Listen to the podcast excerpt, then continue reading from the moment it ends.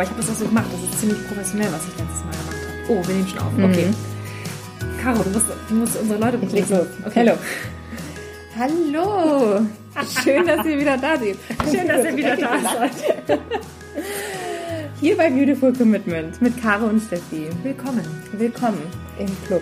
Genau, denn wenn ihr irgendwie das Gefühl habt, anders zu sein, und ihr das Gefühl habt, ihr habt jeden Tag gegen den Strom anzuschwimmen und eigentlich wollt ihr nur die Welt ein bisschen verändern, so für mehr Mitgefühl, Respekt, Achtung und vor allen Dingen Liebe, aber ihr wisst noch nicht genau, wie ihr das anstellen sollt, dann ist unser Podcast genau der richtige für euch. Bei uns sind sie richtig.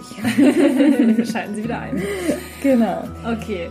Wir haben heute ein tolles Thema für euch. Finden wir zumindest. Ja, großartiges ähm. Thema auf jeden Fall. Wieder angeregt durch den Freundeskreis. Ja, das ist irgendwie, ähm, weil wir das immer so in Gesprächen, ne? wenn wir miteinander sprechen, uns über irgendwelche Dinge unterhalten, die so passiert sind in der Umgebung, dann fallen uns immer solche Sachen ein. Und heute geht es im Prinzip um die sieben Phasen des Wandels, wie wir es genannt haben. Genau, die sieben Phasen des Wandels. Wir haben uns nämlich einfach mal dazu Gedanken gemacht, weil wir gerade wieder darüber gesprochen haben, was mit, mit einer lieben Freundin von uns gerade so los ist. Die ist gerade in einem Prozess drin. Und dann haben wir uns mal Gedanken gemacht, wie war das eigentlich bei uns so? Oder wie war das so bei unseren Freunden, die wir kennen? Weil wir sind ja alle nicht irgendwie vegan auf die Welt gekommen. Und da haben wir einfach mal überlegt, okay, wie ist denn das genau? Und was hat es denn für einen Vorteil, wenn man diese sieben Phasen eigentlich kennt? Warum machen wir das eigentlich mit euch? Uns geht es darum, dass wir die verschiedenen Phasen einfach mal so weit durchgehen, dass jeder einfach mal schauen kann, wo befinde ich mich zum Beispiel, ja, oder wo befindet sich vielleicht ähm, ein Mensch, der mir sehr am Herzen liegt und wo kann ich den vielleicht abholen oder ihm dann einfach besser helfen oder besser auf ihn eingehen, weil es geht einfach um Verständnis und darum, dass wir denjenigen einfach auch auf Augenhöhe begegnen können.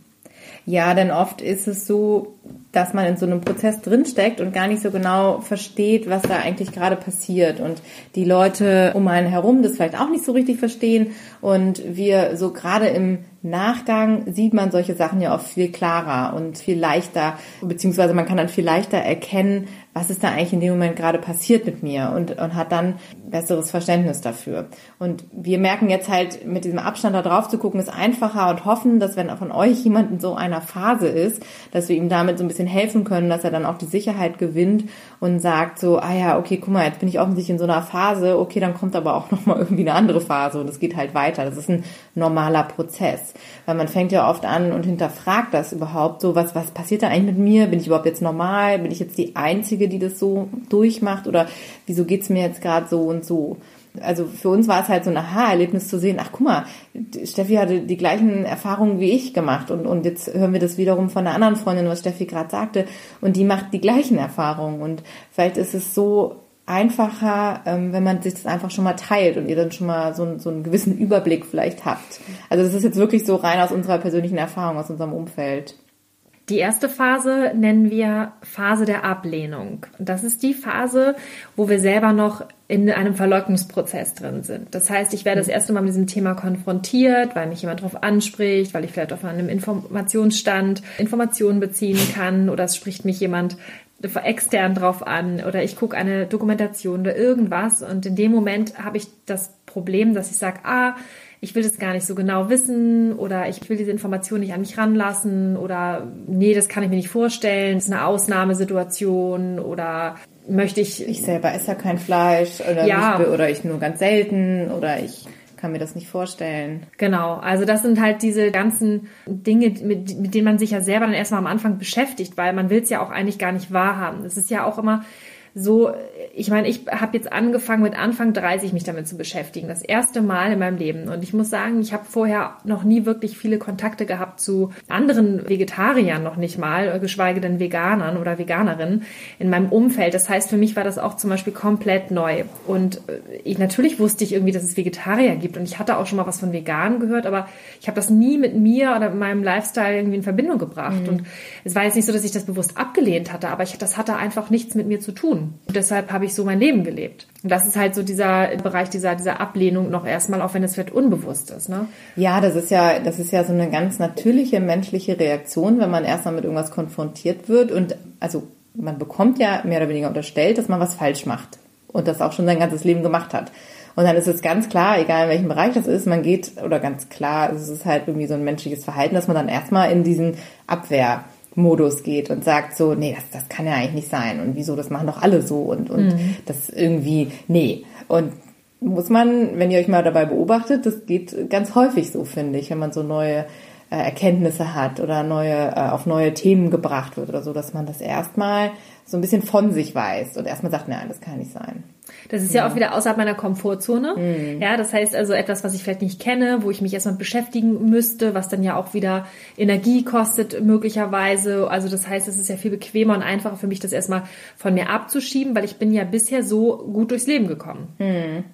Ja, genau. Und da äh, geht dann, glaube ich, die zweite Phase eben los, wo man sagt, das ist so der Prozess der Zulassung, wo du dann anfängst, vielleicht doch das Ganze so ein bisschen an dich ranzulassen und merkst so, hm, vielleicht ist da ja doch was dran und irgendwas hat dich vielleicht getriggert in einem Gespräch oder in einer Broschüre oder was du gelesen hast oder irgendwo gesehen hast. Und dann merkst du so, hm, vielleicht muss ich da doch nochmal hingucken und fängst dann an, da so ein bisschen dich für zu öffnen, für dieses Thema und, und recherchierst vielleicht und beginnst das Ganze nicht mehr einfach nur von dir zu weisen, sondern drüber nachzudenken. Erstmal. Und das ist so ein, das hatten wir so diese zweite Phase genannt, ne? so dieses Zulassen, dass wir wirklich erstmal das Thema, meistens dann auch so ganz im Stillen oder so unbewusst, ne, fängt man so an, so langsam zu recherchieren. Guck mal, da ist ja noch ein Artikel über das, das hatte ich ja schon mal gehört. Jetzt hier Thema vegan, da ist vielleicht ein Artikel über Milch und so. Und auf einmal sieht man auch überall so Sachen für, zu dem Thema und fängt dann an, so die Augen dafür zu öffnen. Dass man das auch als jemand erkennt, der schon, sag ich mal, so weit ist, ja, der sich sozusagen schon voll mit dem Vegan-Sein identifiziert, dass man weiß, okay, es gibt Menschen, die sind jetzt gerade in so einer Phase, dass sie sich ähm, vielleicht einfach dafür öffnen, dass sie da nicht komplett dicht machen und dass man dann auch immer mal wieder über dieses Thema einfach spricht, weil auf einmal ähm, fangen die Leute, die jetzt sich halt in der zweiten Phase sozusagen gerade befinden, auch einfach an, die Umwelt anders wahrzunehmen. Das heißt, die gehen ins Geschäft und auf einmal sehen sie überall dieses V-Label. Möglicherweise, ja. was ihnen vorher nie aufgefallen mhm. ist, weil sie aber erstmal diese Informationen an sich ranlassen. Und das ist halt auch nochmal so ein Appell an alle, die auch in, der, in die Kommunikation gehen möchten, dass man den Menschen wirklich mit Verständnis begegnet und äh, ihnen auch dabei hilft, sich zu öffnen. Das heißt, da ja. auch wirklich bemüht ist, einen Zugang zu finden zu diesen Menschen ja. und sie dann dort abzuholen, einfach wo sie sind und dann nicht zu sagen, oh, du bist noch nicht vegan, batsch, erstmal irgendwas ins Gesicht, so ungefähr, mhm. ja, verbal ja. natürlich, sondern dass man dann sagt so, ah, der ist gerade in der Phase der Zulassung, mhm. super, wie kann ich den jetzt da unterstützen? Mhm. Ja, genau. Und umso schneller kommt Ganz er nämlich wichtig. dann in die dritte Phase und die nennen wir die Phase der Erkenntnis. Caro, was hat es damit auf sich? ja, die, das ist ja dann im Prinzip so ein bisschen die Spitze des Eisberges nach der Zulassung, dass du dann merkst, so, oha, das äh, ist wohl doch irgendwie etwas, was eine Wahrheit hat, in sich hat wahrscheinlich. Und was ich dann halt für mich erkenne als, als richtig oder als, als lebenswert oder als, als etwas, was ich halt empfinde, was ich in meinem Leben integrieren muss oder umsetzen will. Und auf einmal entsteht dann halt so dieser innere Kampf, dass man so denkt, so, oha, okay, also die haben jetzt irgendwie doch recht. Und ich habe das Gefühl, jetzt muss ich mich ändern, irgendwie alles, was ich bisher gemacht habe, ist falsch ich habe irgendwie ein schlechtes Gewissen, ich merke, oh Gott, da, da ist ganz viel dahinter, ich muss mehr recherchieren. Also bei mir war das ganz heftig. Ich habe dann wirklich zwei Wochen lang, und du hast es ja eben auch so mhm. beschrieben, hier mir die Nächte um die Ohren geschlagen und habe mir ein Video nach dem nächsten reingezogen, eine Doku nach der anderen angeguckt und dank des Internets, vielen Dank nochmal an der Stelle, an Social Media und alles, findet man ja unfassbar viele Informationen momentan und die sind ja alle da. Und das ist eigentlich eine ziemlich heftige Phase, weil man dann wirklich ähm, oft ja auch viele Glaubenssätze oder Überzeugungen, die man halt schon immer hatte, seit, seit Kind, die, mit denen man groß geworden ist, auf einmal in Frage stellt und im Zweifel über einen Haufen werfen muss. Und da kommt man auch ganz oft in so eine Identitätskrise, ja. Ne? Ja, ja.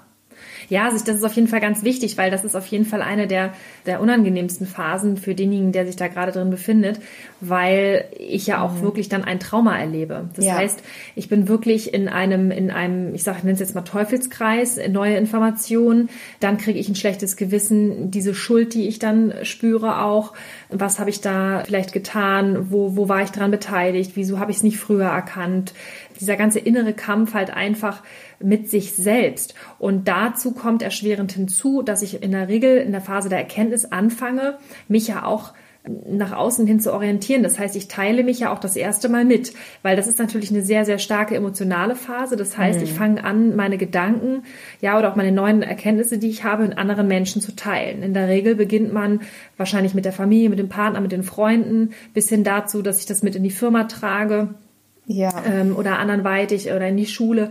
Und dann habe ich halt das Problem, wie reagiert mein Umfeld damit? Und da muss man ganz klar wieder sagen, das heißt, da begegnest du jetzt, ich sag mal zu 98 Prozent, ja, mhm. ähm, natürlich Menschen, die alle noch in der Phase 1 sind, also sprich diese Phase der Ablehnung. Weiß ich nicht, hat mit mir nichts zu tun und irgendwie ähm, ahnt man vielleicht, dass das nicht in Ordnung ist, aber man schiebt es komplett von sich weg. Und da ist natürlich die Frage, sind das die besten Berater in dieser mhm. Phase? Mhm. Jetzt bist du aber schon so weit, dass du ja schon alle Informationen hast hast und mhm. weißt, dass du im Rechten bist. Oder dabei bist, es zumindest gerade zu sammeln. Ne? Ja. Und ähm, ja, also ganz konkret ist es ja so, wenn man jetzt äh, zum Beispiel so eine schlimme Doku gesehen hat oder so und dann halt irgendwie festgestellt hat, so, ey, was passiert denn eigentlich mit den ganzen, ja, zum Beispiel mit den Kälbchen bei der Milchproduktion? Mhm. Ne? Was, was, was ist da so der gängige Prozess? Und wenn man das mal so zum ersten Mal realisiert, äh, was da so in der ganzen Milchproduktion so stattfindet und abläuft den Prozess, ist man ja erstmal total geschockt. Und mhm.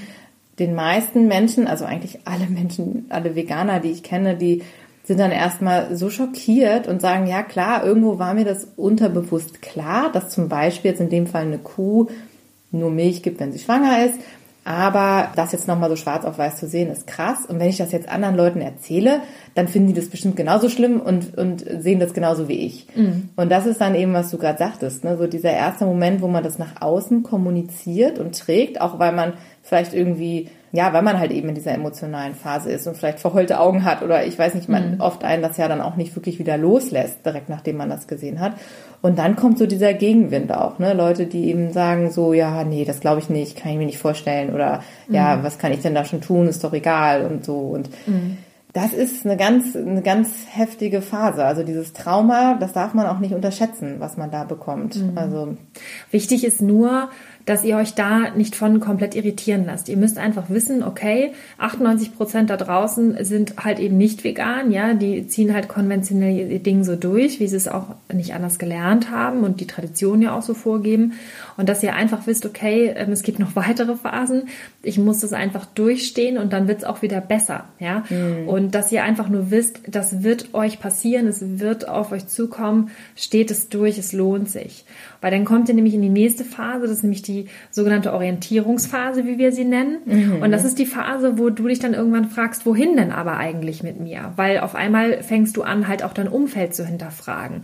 Du bist auf der Suche nach weiteren Informationen. Du willst dich noch mehr mit dem Thema beschäftigen. Das ist dann vielleicht auch die Stelle, wo du sagst, okay, es geht mir, je nachdem, welchen Zugang du hast, wenn es zum Beispiel auch jetzt eher der ethische Aspekt war, dass du vielleicht sagst, okay, aber wie ist denn das jetzt eigentlich mit, mit der Ernährung grundsätzlich? Kann ich denn überhaupt mich auch gesund pflanzlich ernähren. Dann fängst du also auch an, dich nach rechts und links zu orientieren. Auf einmal sind Umweltaspekte vielleicht für dich wichtig. Das ist dann halt so diese nächste Station. Du hast dann auch auf einmal vielleicht den starken Wunsch, grundsätzlich etwas zu verändern, andere Menschen zu verändern und auch Menschen mitzunehmen. Mhm. Und auch ähm, bist du halt im Supermarkt unterwegs oder im mhm. Bioladen, du möchtest neue Produ Produkte finden und entdecken und auch einfach ja Menschen finden, mit denen du dich irgendwie, auf, mit denen du auf einer Wellenlänge bist. Ja, ja, das ist wirklich so eine Orientierung, wie du gerade sagst, ne, in all, auf allen Ebenen. Also einmal muss man sich selbst wieder irgendwie finden und orientieren, so wo gehöre ich denn eigentlich hin, was sind denn eigentlich meine Werte? Dann hat man wirklich dieses Thema, ähm, dass man ja auch seinen Kühlschrank quasi neu äh, ausrichten muss. Ne? Das äh, Thema, was du gerade sagtest, Produkte finden. Du stehst dann teilweise im Supermarkt und willst irgendwas kaufen und weißt im ersten Moment ja auch gar nicht, was, was kaufe ich denn jetzt? Also mhm. mir ging das wirklich so. Ich stand im Supermarkt und gedacht, okay, was esse ich denn jetzt? Also das ist so eine mhm. blöde Frage, aber das war wirklich, die ersten Wochen war das so. Und mhm. dann habe ich auch oft, also ich habe das dann oft verglichen, zum Beispiel mit der Zeit, als ich, ich bin ja relativ viel umgezogen ähm, in meinem Leben und bin dann auch, damals, als ich dann nach Amerika gezogen bin, von Deutschland aus, habe ich dann auch, am Anfang stehst du da ja auch in den Supermärkten und denkst du, Gott, was, was, was sind denn jetzt hier die Lebensmittel und was kaufe ich denn jetzt überhaupt? Und dann ah, findest du gar keinen, also richtigen Weg und es dauert natürlich alles viel länger am Anfang. Du bist so aus deinem gewohnten Prozess raus, dass du so deine Lebensmittel kaufst, die du kennst und deine, wenn du schon weiter denkst, irgendwie deine Kosmetiksachen und so und das braucht erstmal ein paar Wochen. Aber auch das ist nur eine Phase und das geht irgendwie nach, ich glaube, nach vier Wochen, sechs Wochen war das dann irgendwie alles klar. Dann orientiert man sich, man findet neue Produkte, man spricht mit anderen Menschen. Vor allen Dingen eben dieses andere Menschen finden ist halt so wichtig, die einem dann dabei helfen. Was mir nochmal ganz wichtig ist, gerade an der Stelle mit dem Einkaufen zum Beispiel. Das klingt jetzt alles so, oh Gott, ich muss mein ganzes Leben verändern und alles ist auf einmal ganz schwer und ich kann nicht mehr meine Lieblingssachen kochen und so. Freut euch auch auf diese Phase. Es ist auch etwas Positives, weil ihr habt die Möglichkeit, eure Welt, wie ihr sie kanntet, nochmal komplett neu kennenzulernen. Ihr werdet auf einmal Gewürze kennenlernen, Gerichte kennenlernen. Ihr werdet neue Kochbücher ausprobieren, neue Rezepte oder ganz, ganz neue Rezepte, Blogs vielleicht auch kennenlernen. Und das ist auch eine so wunderschöne Phase. Es ist halt nicht nur dieses, oh Gott, oh Gott, das ist jetzt alles Arbeit und, und Stress für mich. Ja, es ist natürlich ähm, mit Aufwand verbunden, aber seht es doch als Challenge, dass ihr sagt, so wow, ich werde mein Leben jetzt verbessern, ich tue etwas für die Umwelt, ich tue was für mich, ich tue was für die Tiere und dass ihr einfach euch darauf freut, neue Dinge auch zu entdecken und das halt nicht als Bürde seht, sondern als etwas, was auf euch wartet. Ja, genau. Das ist wie eben, das ist halt das Schöne, wo ich immer denke, mit dem Umzug auch oder so, wenn du in einem fremden Land bist, dann ist es ja auch total spannend. Also ich liebe das, da durch die Supermärkte zu gehen und zu gucken, ah, was gibt's denn hier und was haben die denn für, für, weiß ich nicht, Müsli-Sorten oder was kann ich mir da angucken und dass man da voller Freude, wie du sagst, ne, und voller Neugierde eben einfach sich auf neue Sachen einlässt. Und da, da, da liegt dann auch wirklich so ein totaler Spaß drin eigentlich am Ende, weil man halt auf einmal neue Wege geht, neue Dinge probiert. Es ist wie so eine kulinarische Reise. Und mhm. es gibt ja mittlerweile so viele Sachen, die eins zu eins gleich sind. Also du kannst Creme Fraiche kaufen von Dr. Oetker oder du kaufst Creme Vega von Dr. Oetker, die steht direkt daneben mhm. und die ist dann halt vegan. Also es ist nicht alles kompliziert und schwer. Also genau. Wichtig ist hier aber auch, dass ihr auch da gefasst seid mit der Kommunikation, mit dem Außen, dass auch da wieder Einwände kommen und wundert euch nicht, gerade auch im familiären Bereich oder auch in euren engeren Beziehungen, sag ich mal, oder auch mit dem Partner direkt, werdet ihr noch mehr Konfliktpotenzial natürlich haben, weil das Außen jetzt wirklich stark reagiert. Ihr lebt jetzt ja entsprechend etwas vor, das heißt, ihr zeigt, dass etwas möglich ist. Der Sinn und Zweck dahinter, den werdet ihr entweder schon kommuniziert haben oder der oder diejenige weiß es vielleicht schon oder ahnt es schon und fühlt sich natürlich dann in die Enge gedrängt und eventuell auch provoziert. Das heißt also, seid darauf gefasst, dass dann noch mehr Gegenwind von außen kommt und ihr euch noch mehr auch dagegen wappnen müsst. Das heißt, nicht dagegen wehren oder jetzt auf Konfrontationen gehen, aber einfach nur, dass ihr wisst, dass es kommt und dass ihr sagt, wenn einer um die Ecke kommt mit einem Spruch, öh, dann kriegst du aber eine Mangelerscheinung oder sonst irgendwas, dass du sagst, ah, Phase 4, super, ich weiß Bescheid, wusste ja, dass da jetzt hier jemand um die Ecke kommt. Und dass ihr auch das einfach dann zulasst und einfach ja gewappnet seid. Ja, das ist nämlich genau das Ding. Also ich glaube, dass sich manche Leute vielleicht irgendwo angegriffen fühlen, aber auch viel halt einfach dieses Thema Unwissenheit da eine Rolle spielt, ne? Und, und auch dieses, ja, Anstrengung so ein bisschen bei den anderen, ne? Weil wenn du natürlich jetzt irgendwo hingehst und sagst, ich esse aber jetzt das und das und das nicht mehr und du bist irgendwo eingeladen, dann bist du ja immer so ein bisschen unbequem für denjenigen, der Definitiv. dich eingeladen hat. Ja. Und das ist natürlich was, wo man, wo dann so ein Reibungsprozess mhm. immer ist, weil die Leute natürlich dann ja irgendwie, oh Gott, was mache ich denn jetzt? Und jetzt weiß ich gar nicht mehr, was ich für dich besorgen soll und so. Und das, also es ging mir vor allen Dingen im engen Familienkreis dann so. Die waren natürlich völlig panisch und aufgeschmissen, gerade die Eltern, weil sie ja eigentlich immer wissen, was du gerne isst. Ja, und auf einmal konnten sie nicht mehr einkaufen, was, was, was du gerne hast, wenn du zu Besuch kommst. Mhm. Und dann, dann sind die ja völlig, völlig nervös auf einmal. Und das ist halt so ein Punkt, da ist es eben auch wichtig, dass man sich trotzdem treu bleibt und seiner Sache treu bleibt und sagt, du, mach dir keinen Stress, ganz ehrlich. Das habe ich am Anfang auch mal, dass ich bei, bei Grillpartys oder so eingeladen war, ich bringe mir Sachen mit, macht euch keine Sorgen, mhm. alles gut. Dass man den Leuten erstmal vielleicht auch den anderen so einen Stress nimmt. Weil man selber ist ja schon dabei, sich zu informieren und guckt und so und dann am besten am Anfang, ich habe dann immer meine eigenen Sachen mitgebracht, mhm. um diesen Stress da rauszunehmen, dass dann auch die, die Menschen halt nicht so direkt in diese Konfrontation gedrängt werden oder sich damit auseinandersetzen müssen. Das war dann so Schritt für Schritt irgendwie. Diese Überforderung gleich eindämmen, ne? Ja, mhm. weil die dann natürlich erstmal bist du jetzt anders und redest über andere Dinge und dann mhm. müssen die auch noch reagieren, weil mhm. sie für dich noch irgendwas anders machen müssen. Und das ist mhm. ja schon am Anfang genug, wenn du erstmal mit diesen neuen Impulsen kommst. Und ja. im zweiten, dritten, vierten Schritt merkt man dann eigentlich, dass die Leute mhm. auf einmal anfangen, sich auf dich einzustellen. Und das ist eigentlich ganz, ganz wichtig. Ja. Aber das ist gut, was du sagst, dass man dann mit gutem Beispiel vorangeht. Ich habe da jetzt, das ist mir jetzt gerade, wo du sagst, auch so bewusst geworden, dass es schon auch natürlich eine Zumutung dann für das unwissende Umfeld ist. Natürlich mhm. zum einen zu sagen, okay, da kommt jetzt jemand mit was um die Ecke, wo, wo ja eigentlich weiß, dass es wahrscheinlich, oder jeder weiß, dass es eigentlich mhm. besser ist, ja. Mhm. Ich es aber nicht irgendwie umsetzen kann und jetzt muss ich auch noch für den kochen, obwohl ich da eigentlich gar keine Lust zu habe. Das ist mhm. natürlich gleich doppelte Belastung, sage ja. ich jetzt mal. Und dass man mhm. dann einfach sagt, du, ich nehme dir den Druck jetzt raus, ich bringe mir was mit und guck mal, das schmeckt total lecker, man ist auch noch, bringt vielleicht auch noch mal neue Dinge mit rein und mhm. hat dadurch vielleicht auch gleich einen, der Hund grunzt im Hintergrund und hat dadurch gleich vielleicht noch einen, ja, noch einen weiteren positiven mhm. Nebeneffekt, sag ich mal, damit verursacht. Ne? Ja. Ja, das ja. ist gut, das ist gut, dass du das sagst. Ja. Ja. Mhm. ja. Schritt für Schritt, das ist ja die, die Idee hinter dieser Phasengeschichte hier. Ne? Das genau. ist ja wirklich ein Wandel, ein Prozess. Jetzt kommt eine meiner Lieblingsphasen. Wir nennen die die Settle-Down-Phase. Die Settle-Down-Phase heißt eigentlich nur, dass ihr erstmal angekommen seid. Das heißt, ihr habt vielleicht neue Menschen kennengelernt, eine neue Community, wo ihr euch angeschlossen habt, Menschen, die euch also verstehen, die euch zuhören, die euch mit weiteren Informationen auch versorgen können, wo ihr gezielt Fragen stellen könnt. Also einfach so ein neuer Schutzraum ja letztendlich auch, ne, dass man Anschluss findet. Und dieses neue Umfeld hilft einem auch dazu, in neue Routinen reinzukommen. Das heißt, ihr habt vielleicht in eurem Lieblingssupermarkt um die Ecke schon eine neue Einkaufsroute für euch gefunden. Ihr wisst jetzt so langsam, zu welchen Produkten ihr immer routiniert greifen könnt, auch wenn es mal schneller gehen muss. Und ja, ihr seid einfach voll identifiziert auch mit diesem neuen Lifestyle. Das heißt, ihr seid wirklich angekommen und seid vorerst mhm. auch mal mit euch selbst wieder im Reinen. Ja, das ist ja, also das ist, glaube ich, so der Schlüssel, ne? dass man vor allen Dingen auch so diese praktische Routine im Alltag findet und nicht mehr bei jedem Produkt jetzt überlegen muss und, mhm. und bei jedes Mal, wenn du in der Stadt bist und hast Hunger, irgendwie weißt, oh Gott, was esse ich denn, was darf ich jetzt und oh Gott, stehst da vor dem, vor den ganzen Geschäften und denkst, oh Gott, ich kann jetzt hier überall nichts essen, sondern dass man dann auch wirklich mittlerweile so viele Informationen hat, dass man einfach weiß, okay, hier gibt's Pommes, super, Pommes kann ich essen, immer. genau. Meistens.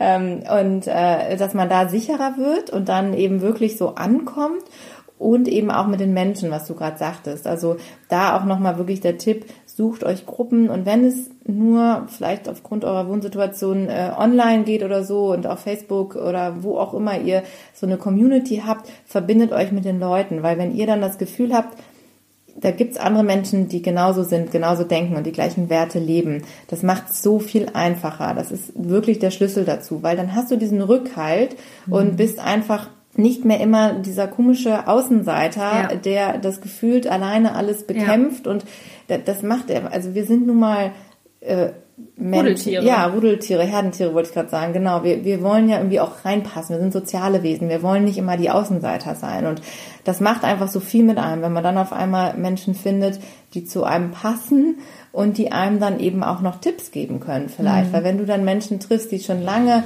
sich vegan ernähren, ähm, dann können die dir auch irgendwie erzählen, ja, wie habe ich denn das damals gemacht mit meiner Familie und mit meinem Umfeld und auf der Arbeit und dann tauscht man sich so aus. Und das ist ja auch total wichtig, dass man dann auch nicht jeder, jedes Mal alles äh, sich selbst erkämpfen muss, sozusagen. Mhm. Ne? So diese ganzen Erkenntnisse. Oder hier mhm. ganz praktisch, probier mal den Käse, äh, also mhm. veganen Käse.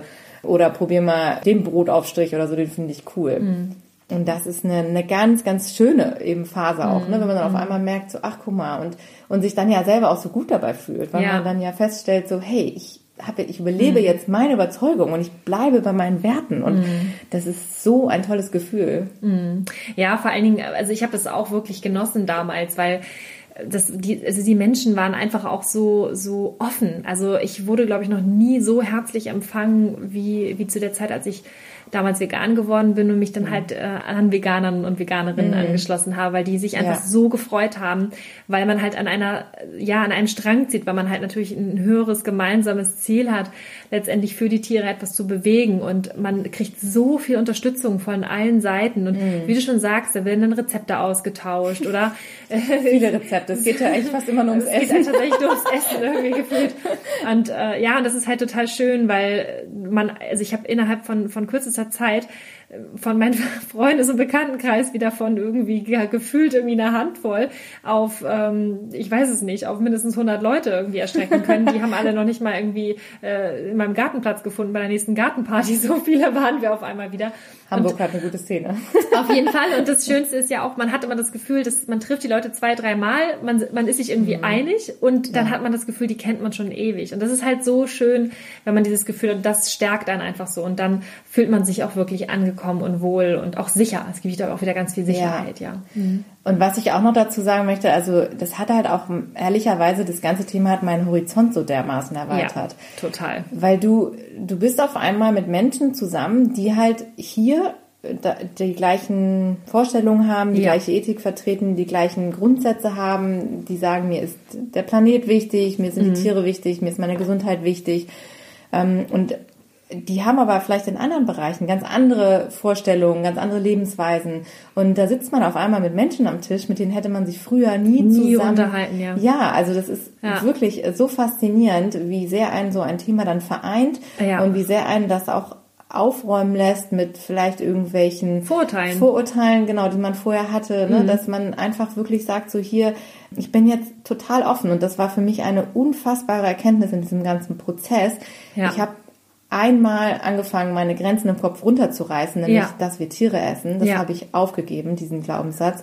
Und auf einmal fängst du an und, und reißt immer mehr Grenzen in deinem ja. Kopf runter.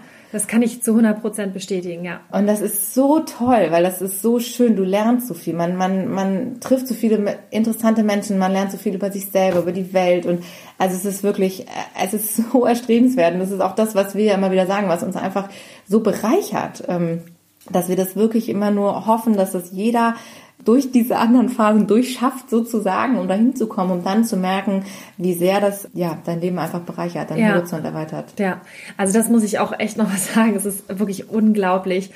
Ich habe Menschen in meinem Leben jetzt, die möchte ich nie wieder hergeben. Das ist mm. Wahnsinn, was da wirklich für Mauern und, und, und, und, und Fronten eingerissen wurden, was mm. ich seitdem alles erlebt habe. Es ist unglaublich, das habe ich irgendwie in zehn Jahren nicht erlebt, was ich in so mm. kurzer Zeit mit so tollen Menschen einfach erlebt habe, weil die halt alle so voller Power sind und was bewegen ja, wollen. Auch das, so genau. viel Action ja. haben, irgendwie, ne, also und so viele Ideen und die sind so kreativ und wie du auch schon sagst, es sind die, die unterschiedlichsten Menschen kommen zusammen, ne? Unterschiedliche ja. Altersgruppen, äh, äh, das ist total verrückt irgendwie, wo ja. man, man pendelt sich ja dann doch immer auch im Freundeskreis auf so ein bestimmtes Alter ein und das ist jetzt komplett durchgemischt gemischt. Ne? Ja. Und da sitzt dann irgendwie dann der, der Uni-Professor mit dem Studenten zusammen, mm. der Schüler äh, mit der mit der mit der Lehrerin, Rentnerin, äh, genau Rentnerin ja. haben wir auch genau. Ja. Äh, das ist, es ist wirklich Wahnsinn und, und wie ein das so vereint und auch verschiedene ähm, ja, Schichten teilweise. Ne? Also ich, wir kommen jetzt ja beide aus dem, aus dem Bereich irgendwie, also ich bin ja da in einem Versicherungs- und Finanzbereich unterwegs, du bist da ja auch entsprechend äh, in der Unternehmensberatung aktiv und äh, das ist natürlich auch, ich sage jetzt mal so ein bisschen polarisierend, so ein bestimmter Schlag Mensch, so, mit dem man ja sonst in der Regel verkehrt. Und auf einmal, ja, sitzt man dann halt dann doch irgendwie mit der, mit der Studentin dann zusammen mit ihren Rasterlocken, wo man sagt, okay, mhm. normalerweise auf der Straße, wenn ich die gesehen hätte, die hätte ich nie angesprochen. Ne? Mhm. Und dadurch, dass man dann mal weiß, okay, die ist auch vegan, dann weiß man sofort, okay, Schwester. Wir gehören genau. zusammen. Hey, so, und dann macht ja. man halt irgendwie tolle Sachen zusammen. Und was ich halt auch so toll finde, ist einfach auch diese Zuverlässigkeit auch untereinander, ne? dass, dass ähm, mhm. da noch so diese Handschlagqualität einfach auch greift. Mhm. Ähm, natürlich ist es nicht immer in jedem, äh, bei jedem Einzelnen so zu 100 Prozent, ganz klar. Aber ich merke doch, dass es einfach äh, ja oftmals weniger oberflächliche Kontakte sind, sondern mhm. dass es hier teilweise wirklich viel, viel mehr in die Tiefe geht. Und das mhm. ist halt mhm. wirklich eine Sache, ja, die mich einfach total fasziniert nach wie vor. Mhm. Und deswegen kann ich auch immer noch mal sagen an dieser Stelle, also Phase 5, Settle Down Phase, es ist das Beste, was mir in meinem ganzen Leben passiert ist, dass ich damals vegan geworden bin. Und ich bin immer noch so dankbar. Mhm. Tatsächlich gibt's ja aber dann noch zwei weitere Phasen und die eine Phase ist ja dann, äh, die wir so aufgeschrieben haben, es ist vielleicht nicht immer so ganz chronologisch richtig, also äh, muss immer so in dieser Abfolge verlaufen, aber es kommt dann meistens ja schon auch nochmal so eine Wut- oder Diskussionsphase, haben wir es genannt. Mhm. Und zwar ist es da eben so, dass man ja dann in dieser neuen Überzeugung drin ist, auch so ein gewisses Umfeld hat, was einen so ein bisschen stützt und schützt. Die rosa Veganblase, genau. wie wir sie immer gerne nennen, genau. wo alles toll ist ja. und nur Einhörner durch die Gegend galoppieren. Ja, genau. Also man hat in, im, im Bestfall dann halt schon so ein tolles Umfeld ähm, aufgebaut und dann will man natürlich auch alle weiteren Menschen, die man so kennt, die man so trifft, davon überzeugen, dass das halt genau der richtige Lebensweg ist, weil man natürlich selber davon, davon überzeugt ist. Und da ist es oft so, dass man dann eben wieder auf diese ganzen anderen Menschen stößt, die halt in Phase 1 sind und in dieser Ablehnung leben und die halt eben einfach noch nicht für dieses Thema sensibilisiert sind. Ja. Und ich sage ganz bewusst noch nicht, weil ich glaube, das ist wirklich der Knackpunkt, das muss man sich immer wieder vor Augen führen. Die Leute haben einfach noch nicht diese Information oder wollen sie aus irgendwelchen Gründen noch nicht an sich heranlassen.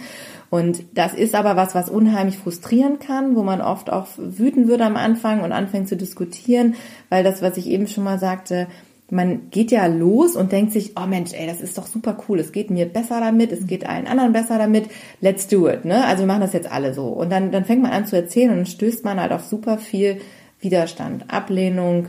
Die Leute ähm, haben kein Verständnis dafür, ähm, sie wollen es nicht hören, machen dir vielleicht auch Vorwürfe, dass du äh, viel zu viel darüber sprichst oder jemanden seine Meinung aufdrängen willst und so weiter. Und da ist es ganz einfach so, dass man ganz oft in so eine Frustration kommt und anfängt mit den Leuten zu diskutieren und sagt, aber das ist doch so und und dann muss man wirklich ähm, für sich schauen, dass man nicht hängen bleibt in dieser in dieser negativen Emotion sozusagen, die dabei entsteht. Mhm. Ja, aber das ist gar nicht so einfach, weil wir stoßen ja ziemlich häufig dann auf Unverständnis. Und dieses Gefühl, da nicht dagegen anzukommen, löst natürlich auch eine gewisse Ohnmacht in einem aus, ja. ne? dass man halt nicht weiterkommt, weil die anderen Leute dicht machen. Dann ist es vielleicht auch so bei der Arbeit vielleicht, dass die Leute sich dann anfangen, ja, so ein bisschen drüber lustig zu machen oder sich dann halt einfach zusammentun und dann so eine Front, sag ich mal, bilden, mhm. wo du halt nicht gegen ankommst. Und wenn das dann halt auch noch im höheren Maß nach außen getragen wird, dann empfindet man ja auch Wut dabei, auch wenn man mhm. das häufig vielleicht runterschluckt, wo man denkt, okay, es ist jetzt hier in dieser Situation gerade nicht angebracht. Ne? Bei der Arbeit kann ich es vielleicht nicht ausleben. Ich muss jetzt einfach mal meinen Mund halten. Ähm, aber es ist ja, gibt ja einen bestimmten Grund, warum du dich für diesen Lebensweg sozusagen ent mhm. entschlossen hast, auf diesen Lifestyle. Und gerade wenn es halt auch aus dem ethischen ähm, Hintergrund herkommt, dann geht es dir ja nicht um dich und um deine Gesundheit zum Beispiel oder ja, ich sage jetzt auch mal vielleicht in Anführungsstrichen nur die Umwelt, ja, also, um, um das ein bisschen weiter von dir persönlich wegzuhalten, sondern es geht dir vielleicht wirklich um das Leid von Tieren, was was was du jedes Mal vor Augen hast, weil du diese Dokumentation gesehen hast mhm. und dieses Gefühl, dass das halt unfair ist, was passiert und du jetzt nichts ausrichten kannst, sich andere Menschen auch noch vielleicht darüber lustig machen oder oder einfach, ähm, ja, die vielleicht auch mit, mhm. mit Dingen kommen, wo du ganz genau weißt, die, die, die schwindeln mich da gerade an. Ne? So dieses mhm. typische, ich kaufe mein Fleisch ja nur äh, vom Schlachter des Vertrauens. Mhm. Ja, oder beim Biobauern um die Ecke, wo du ganz genau weißt, also A, gibt's nicht so viele Ecken und B, ähm, ja, ja. Wie, wie, viel Vertrauen hast du dem Schlachter gegenüber? Ne? Also wenn wir alle so viel Vertrauen unserem ja. Schlachter gegenüber hätten, dann hätten wir keine Kriege mehr auf diesem Planeten. Ne? Das ist halt so der Punkt und das ist halt, da, da kommt halt diese ganze Wut einfach hoch und ganz oft, oft ist es ja auch so, dass man dann dieses eigene Trauma, was man ja hat, dann wieder nochmal verarbeitet. Das heißt, diese eigene Schuld, diese eigene Scham, die man noch mit sich rumträgt. Ja, weil mhm. man ja selber das auch so gemacht hat. Das, das, das trägt man natürlich dann noch stärker nach außen gegebenenfalls. Ja. Das ist natürlich auch typabhängig, ist ganz klar. Ja. Ne? Aber äh, also ich habe das schon nach außen getragen ja. zum Beispiel also für mich war das auch so eine ganz große Verzweiflung einfach, ne? weil ja. ich habe dieses Leid da dann erkannt, was da herrscht und, mhm. und wollte unbedingt etwas tun und habe gedacht und habe dann immer gedacht, das muss doch jetzt, das die müssen das doch, doch, verstehen. Ja, die müssen das doch sehen, die müssen mhm. das doch, wenn ich denen das sage, müssen die das doch verstehen und weil ich wusste zwar, dass ich für mich was ändere und damit schon viel tue und ich habe aber ich man, wir wissen ja alle, dass es nur sich was ändern wird, wenn die Leute anfangen, sich zu verändern. Und dann ja. siehst du halt auf einmal, die Politik tut nichts, die Wirtschaft tut nichts natürlich oder äh, zu wenig und die einzelnen Menschen tun nichts und dann, dann ist man so verzweifelt, weil man dann in diese, wirklich in diese Opferrolle wiederkommt, ne? Ja. Und, und, und so, und das Gefühl hat, man, man ist so ohnmächtig dem gegenüber. Und für viele von uns ist das ja auch dann vielleicht auch das erste Mal, dass wir in so einer Außenseiterposition sind. Ne? Mhm. Also wenn, viele von uns sind es ja vielleicht auch gar nicht gewöhnt, in so einer Minderheit zu sein. Weil das ja auch eine ganz neue Situation ist. Gerade wenn man in Deutschland lebt, sag ich mal, und dann auch noch jetzt äh, weiß ist und ähm, hier in Mann. ja Mann Mann ja auch das genau die sind natürlich noch mal vielleicht ein Stück privilegierter als Frauen aber Ist das so, ist ja. auch so ein so ein Thema da, dieses Gleichberechtigungsthema natürlich dabei und Mhm. wenn man das erste Mal dann erkennt, man ist in, wirklich in so einer Außenseiter-Situation, das ist wirklich, ja, da kommt bei, teilweise pure Verzweiflung hoch, ne? Und dann fängt man an und wird wütend und diskutiert mit den Leuten und das, auch wenn wir wirklich die Fakten auf unserer Seite haben, aber du kannst ja gegen gewisse Argumente, sag ich jetzt mal, die dann angebracht werden, ne, sowas wie Bullshit-Bingo? ja, ja, genau, diese ganzen Sachen, ja, aber es schmeckt mir halt oder das haben wir schon immer getan und so weiter. Man kann natürlich all diese Sachen belegen und äh, dagegen angehen, aber das verändert ja trotzdem nichts in der Person, die dir gegenüber sitzt. Nein. Und da, das ist halt dann der Punkt, wo man am besten anfängt darüber nachzudenken, wie gehe ich jetzt eigentlich mit dieser ganzen Situation um. Und da kommen dann wieder die Menschen um dich herum ins Spiel, die vielleicht schon mehr Erfahrung haben, Bücher, der Austausch mit wirklich Experten irgendwie in dem Gebiet, dass man einfach merkt, so, okay, wie, was mache ich jetzt aus dieser Sache? Und dann geht man ja hoffentlich in die nächste Phase über. Ja, ganz wichtig ist aber auch nochmal zu sagen, bevor wir jetzt die nächste Phase überspringen. Und zwar, man darf auch nicht vergessen, was ist denn zum Beispiel, wenn ich jetzt selber in meiner Wut- oder Diskussionsphase bin, weil ich ja quasi meine komplette Community jetzt hinter mir habe, weil ich voll drin bin im ganzen Thema. Ich weiß genau, dass alles in Ordnung ist. Ich weiß genau, dass ich keinen B12-Mangel kriegen kann, wenn ich mich drum kümmere. Also ich bin halt voll im Thema drin. Und jetzt begegnen mir vielleicht auch Leute, die, und das sind oftmals ja auch Menschen in dem näheren Umfeld, die vielleicht sogar ganz offen sind dafür. Ja, die sind dann vielleicht gerade in Phase 2, also sprich in der Phase der, der Zulassung, also die jetzt anfangen, sich zu öffnen und so mal probieren und auch mal dann schon mal das erste Mal eine Hafermilch im, im, im Latte Macchiato hatten statt Kuhmilch oder mal ähm, ja irgendwas anderes Alternatives ausprobiert haben und auch festgestellt haben, so schlimm ist es gar nicht. Aber beim nächsten Mal triffst du sie und dann essen sie doch wieder ihr Käsebrötchen. So oder vielleicht dann doch erzählen sie dann, dass sie irgendwie bei McDonald's waren oder äh, bei Oma Lieschen dann irgendwie den Schweinebraten mitgegessen haben. Und das sind natürlich dann Dinge, gerade wenn die Menschen einem sehr nahe stehen und man die, der davon ausgeht, okay, die wissen ja, wie es mir dabei geht, dass man dann halt noch wütender wird, weil man denkt, Mensch, derjenige, der weiß doch ganz genau, ich habe ihm das jetzt schon so oft erklärt, äh, wie das funktioniert und der, der hat mich jetzt schon ein paar Mal getröstet und äh, ne, hat sich auch auf diese ganzen Gespräche eingelassen. Jetzt hat er doch letztes Mal schon die Hafermilch probiert und meinte doch, ist alles in Ordnung. Wieso muss er jetzt schon wieder Käse auf dem Brötchen essen? Oder wieso hat er denn jetzt doch wieder bei Oma Lieschen mitgegessen? Na, Wir haben das doch alles schon gehabt. Und dann ist man natürlich oftmals noch wütender und, und nicht, äh, und dann einfach nicht verständnisvoll. Und das ist halt auch nochmal ein ganz wichtiger Punkt, dass man halt das auch einfach nur weiß, dass das zu dieser Phase dazugehört, dass man halt auch dann diese Wut empfindet gegenüber Menschen, die einem sehr, sehr nahe stehen. Und dann auch immer guckt, okay, wem gegenüber mh, verhalte ich mich jetzt gerade? Und ist das vielleicht einer, der sagt, mir doch alles egal? Oder ist es jemand, der ja, ich bin jetzt auf dem Weg dahin, aber ich kann auch nicht so schnell oder ich bin auch nicht so gut? Und jetzt wird es halt natürlich spannend, wenn wir in die nächste Phase kommen. Das nennen wir dann halt die Kommunikationsphase. Ja. Ja, das haben wir so ein bisschen ähm, so genannt, also im Kontrast zu dieser ähm, Wut- und Diskussionsphase, dass man sagt, man geht dann wirklich dann eher so in so eine Kommunikation über.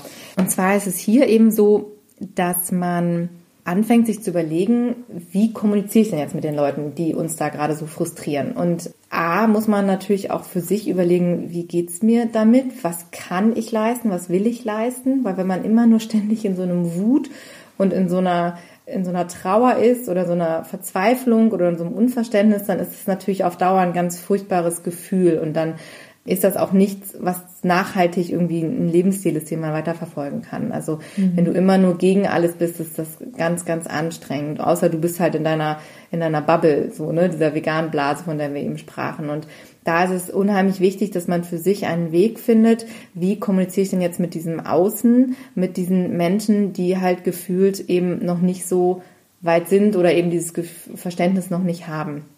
Und da ist es ganz wichtig, dass man auf bestimmte Taktiken einfach zurückgreift und sich da zu Hilfe holt. Wie machen das andere Leute, was ich eben auch schon mal sagte mit Büchern. Also ich möchte auch nochmal das Buch von Melanie Joy erwähnen, dieses Beyond Beliefs. Das finde ich ganz großartig. Dr. Melanie Joy, die ist Psychologin und hat das ganz viel recherchiert, was da eigentlich mit uns passiert und wie wir am besten eben auch Beziehungen sozusagen äh, am Leben erhalten und das Verständnis auch für den Gegenüber entwickeln. Und sowas ist unheimlich hilfreich, weil wenn du weißt, was in dir vorgeht und weißt, was in dem anderen vorgeht, dann kannst du viel besser darauf eingehen mit deiner Kommunikation. Und einfach auch wirklich so schwer es ist, dieses Ego zur Seite zu stellen und diese, diese eigene Überzeugung, dass man im Recht ist, einfach erstmal zur Seite zu stellen und zu versuchen, sich darauf einzulassen, was denkt eigentlich der andere. Und eigentlich das, was du von den anderen erwartest, dieses Verständnis eben auch den anderen wieder entgegenbringst und anfängst, wirklich zu kommunizieren. Weil wenn wir uns immer wieder vor Augen führen, die Leute wissen es, eigentlich vielleicht einfach noch nicht und haben es noch nicht so verinnerlicht wie wir. Und aus irgendwelchen Gründen sind sie halt noch nicht in dieser Phase. Ja. Ähm, ich glaube ganz, ganz fest daran, dass jeder, wenn er bereit dafür ist und diese Informationen bekommt, irgendwie sich für den gleichen Weg entscheiden wird. Aber wir wissen halt nicht, was bei den anderen gerade los ist. Und wenn wir da immer wieder mit Verständnis und eben auch wirklich mit einem, mit einem positiven Gefühl da reingehen und versuchen die Leute eben ähm, mitzunehmen und sie, sie auch ihnen zu schildern, was in einem selber vorgeht, dann ist es eigentlich, dann ist es super viel wert und besser als wenn man immer diese diese Konfrontation sucht oder da in diese in diese Hass, in diese starken negativen Gefühle geht, mhm. weil dann geht der andere immer wieder in diese Ablehnung. Ja, ja, also hier geht's halt ganz viel darum, Verständnis zu zeigen und nachsichtig zu sein und, und immer wieder sagen, wenn die Wut so hoch kommt, okay, ist es jetzt gerade mein Ego oder ist es jetzt tatsächlich etwas, was mich jetzt wirklich angreift? Meistens ist das nicht, weil die Menschen sind mit sich selber im größten Kampf. Das heißt, dass man dann wirklich einen Schritt zurückgeht und sagt, okay, der geht in diese Ablehnung, der kommt mit diesen ganzen merkwürdigen Argumenten, mit diesem ganzen, ja, ich nenne es mal Bullshit-Bingo, also mit diesem ganzen verrückten Kram, den wir ja wirklich auch alle fachlich fundiert ja auch aushebeln können. Aber bevor ich dann in diese Diskussion gehe und immer wieder mich rechtfertige und derjenige dann wieder sich was Neues ausdenkt, dass man einfach sagt, okay, der will sowieso jetzt keine Antwort von mir haben, der mhm. will mir auch gar nicht zuhören, mhm. der ist mit sich selber gerade wirklich nicht im Reinen. Und dass man dann demjenigen die Luft lässt und sich dafür aber über jeden Schritt freut. Und wenn es dann halt eben nur mal das allererste Mal die Hafermilch ist im, im Kaffee, wo derjenige sich dann zu überwinden kann, dann ist das schon ein Schritt, dann ist das schon ein kleiner Kanal geöffnet. Und dass man das einfach auch dann feiert und anerkennt auch. Mhm. Und da ja. ist es halt auch ganz wichtig, dass man wirklich dann dem positiv begegnet und nicht sagt, ja, aber das Käsekuchenstück muss jetzt dann doch dazu sein oder so. Nein, dann ist es halt jetzt einfach so. Mhm. Ja, dann ist es jetzt halt einfach so. Und dass jeder kleine Schritt wirklich einfach von dir positiv unterstützt wird, begleitet wird und du die Leute wirklich an die Hand nimmst. Sei ein positives Vorbild und du bist ja quasi auch ein wandelndes Werbeschild für deine Sache. Das heißt also, wenn Menschen dich von außen wahrnehmen, dann gibt es zwei Möglichkeiten. Entweder du bist die hysterische Veganerin oder der verrückte Veganer, der Ökotyp mit seinen Latschen und überhaupt, ja. So will ja im Zweifelsfall keiner sein. Mhm. Ja, oder aber du bist der oder diejenige, die halt immer gut aussieht, gut gelaunt ist, die äh, gut ankommt, die vielleicht redegewandt ist, die natürlich auch Hintergrundwissen hat. Also die, der oder äh, diejenige sollte dann auch wissen, wovon er spricht, ja. Mhm. Einfach gut ankommen, lebensfroh sein. Das ist natürlich ein Lifestyle, wo man sagt so, oh, da möchte ich gerne mitmachen, das ist ja cool. So wie der oder diejenige ist, möchte ich auch gerne sein. Also mhm. eher, dass ein Sog entsteht zu einer Sache hin, anstatt mit Druck von etwas weg.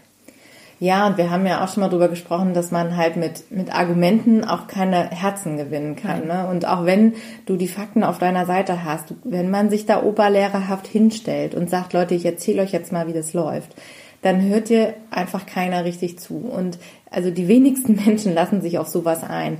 Am besten ist es wirklich da auch zu sagen, ey, ihr seid doch intelligente Leute, informiert euch doch einfach mal, schaut euch das mhm. mal an, nennt Quellen, wo die Leute selber das nachschlagen können. Da gibt's auch so viele interessante Artikel ja schon drüber, wie man Menschen immer wieder Informationen zukommen lässt, sodass sie am Ende das Gefühl haben, sie hatten selber die Idee ja, und sind, äh, sind darauf gekommen, dass das eigentlich ihre Idee ist, so zu, zu leben. Ja. Und das ist eigentlich der intelligenteste Weg und der, mit dem man wahrscheinlich auch am, am meisten erreicht, als mit dieser Holzhammer-Methode. Also so ist es uns zumindest jetzt gegangen. Alle die Leute, die wir mit Druck behandelt haben und die man mhm. am Anfang, mit denen man richtig viel diskutiert, das ist ganz, ganz schwierig, dass die dann irgendwann auch mal von sich aus kommen. Das ist ja für die auch so ein Ego-Ding und dann sagen, ja, du hast recht, ich mach's jetzt auch so. Das ist schwierig für Menschen und von daher ist es immer die, also für mich bisher und für die, und was wir so erlebt haben, diese effektivste Variante, sagt den Leuten, informiert euch doch einfach, schaut's euch bitte an, es liegt mir echt am Herzen. Gerade die Menschen, die euch nahestehen, sollten ja so viel Respekt auch dafür haben, für eure Entscheidung, dass sie sagen, okay, ich guck's mir zumindest mal an. Und dann können sie eigentlich gar nicht mehr anders, als äh, das zumindest zu verstehen und im besten Fall eben sich auch dafür zu entscheiden. Was ich auch nochmal an der Stelle sagen möchte, ist zum Beispiel, es gibt auch so eine gewisse Methode, nenne ich es jetzt einfach mal, aber das ist auch wirklich sehr smart und sehr clever, dass man einfach dieses, äh, das nennt man dieses vorweggenommene Kompliment oder dieses vorweggenommene Lob oder die Anerkennung.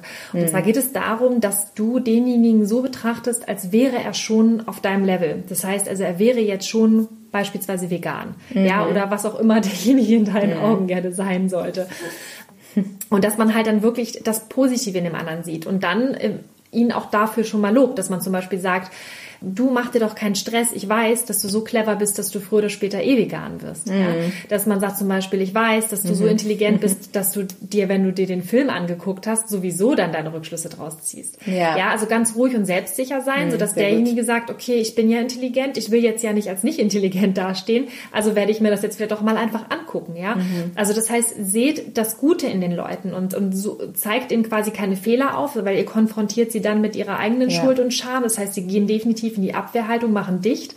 Vielleicht formatiert sich da auch sogar ein Feindbild, auch gerade da wieder, wenn es um, um Klassen, Studiengänge oder auch um, um, um den Arbeitsplatz geht ja. äh, oder auch im Freundeskreis, dass sich dann da so Fronten bilden, sondern dass ihr eher halt immer positiv reingeht und sagt, Mensch, ich weiß, du bist so schlau, du kommst eh da irgendwann hinter und, das, ne? und dann werden wir, dann werden wir zusammen mhm. losziehen. Das, das, halbe Jahr warte ich jetzt halt einfach noch auf dich oder so. Und dann mhm. das auch mit Humor nehmen. Dann wird der andere sich nicht in die Scham äh, gedrückt mhm. fühlen, dass er sozusagen in die Abwehrhaltung geht, sondern wird, wenn er dann natürlich auch als als clever und charmant dastehen möchte, wird er natürlich dann auch einfach für sich selber losgehen und diese Recherchen einfach auch machen. Ja. Ne?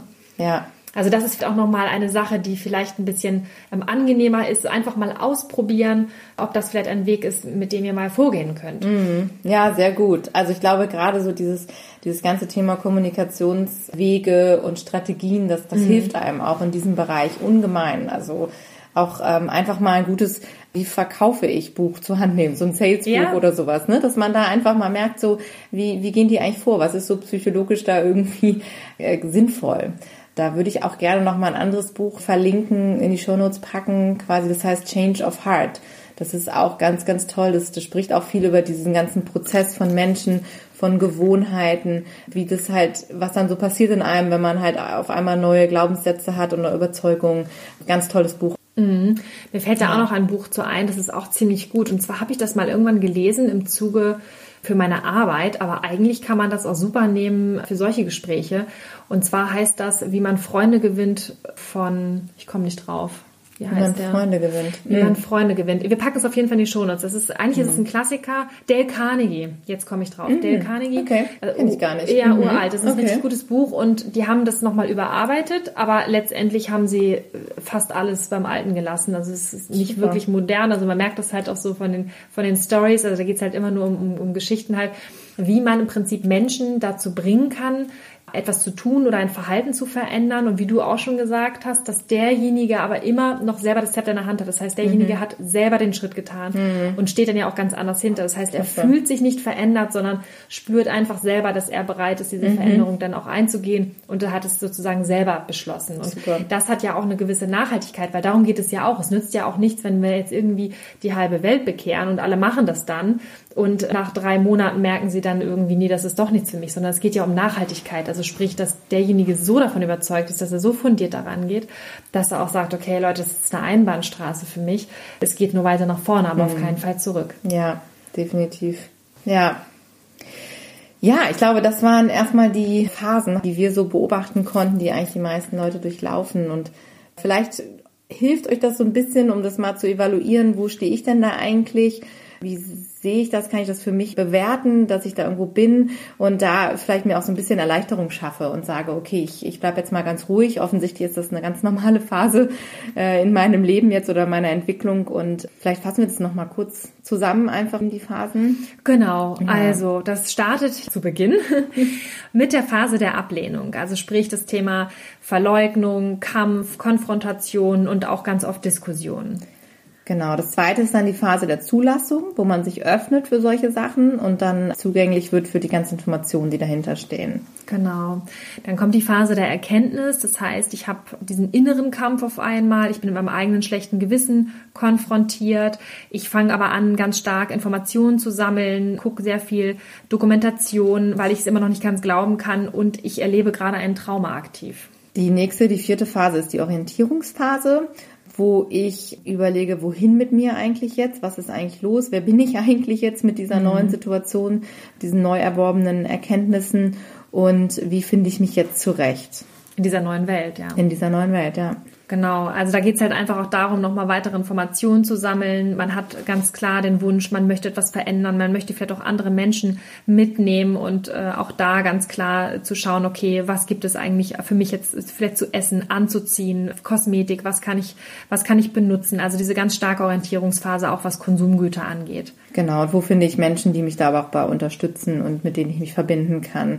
Was dann halt äh, zur Phase 5 führt, in der man eben sagt, man ist in so einer Settle-Down-Phase, wo man einfach merkt, so jetzt habe ich mich arrangiert, ich habe für mich wieder so eine Routine, so einen Alltag gefunden, ich habe ein Umfeld, in dem ich mich wohlfühle, ich kann mich mit dieser Entscheidung, mit diesem neuen Leben, diesem neuen Lifestyle identifizieren und bin da angekommen und fühle mich darin wohl. Genau, also diese volle Akzeptanz, ne, dass man halt wieder mit sich selbst komplett im Reinen ist und sich ja einfach wieder, dass man wieder lebensfroh auch ist, ne? Mhm. Genau. Dann hatten wir vorhin schon gesagt, das ist manchmal so ein bisschen schwimmend und über, überschneidend, aber auf jeden Fall ist auch ganz wichtig, dass man nochmal darüber spricht. Es gibt die sogenannte Wutphase oder wie wir sie nennen, auch Diskussionsphase. Das heißt, ich stoße jetzt aktiv auf Menschen, die vielleicht sich noch in der Ablehnungsphase befinden oder aber auch auf Leute, die in der Zulassungsphase sind. Das heißt, ich brauche dann sehr viel Verständnis beziehungsweise stoße halt auch auf viel Unverständnis. Ich spüre aktiv eine Ohnmacht zum Beispiel oder auch die Wut, weil mein eigenes Trauma wieder hochkommt und ich merke, dass ich das jetzt erstmal verarbeiten muss und projiziere das auf andere Menschen.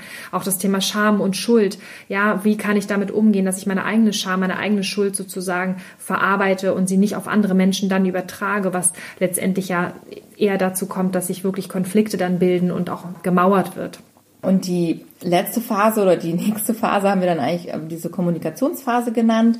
Da geht's eben wirklich um diese Rückstellung des Egos, dass man einfach für sich einen Weg findet, wie kann ich kommunizieren mit anderen Menschen, meinen Lifestyle einfach leben und nach außen tragen und den Menschen und den Tieren wirklich helfen. Also wenn ich bin ja der Meinung, gerade wenn ich mich vegan ernähre, dass ich das tue, um eben den Planeten zu retten oder und die Umwelt zu schonen und den Tieren zu helfen. Und wenn man diese Überzeugung hat, dann fängt man natürlich an, sich zu überlegen, welche Kommunikationsstrategien sind jetzt am wertvollsten, um eben dieses Ziel zu erreichen. Und das ist wirklich eine sehr strategische Entscheidung auch teilweise. Und da ist es eben wirklich hilfreich, was wir eben gesagt haben, sich auch wirklich mit diesen Strategien auseinanderzusetzen, zu überlegen, wie, wie ist meine Außendarstellung, wie werde ich wahrgenommen von anderen einfach auch immer so dieses Verständnis vielleicht auch haben für andere Leute, äh, Nachsicht mit den anderen Menschen da wirklich in die Kommunikation zu gehen und das nach außen wirklich so ein, so ein Advocate für die Tiere zu sein. Also wirklich wie so ein, so ein Anwalt für die vegane Lebensweise, wie so eine,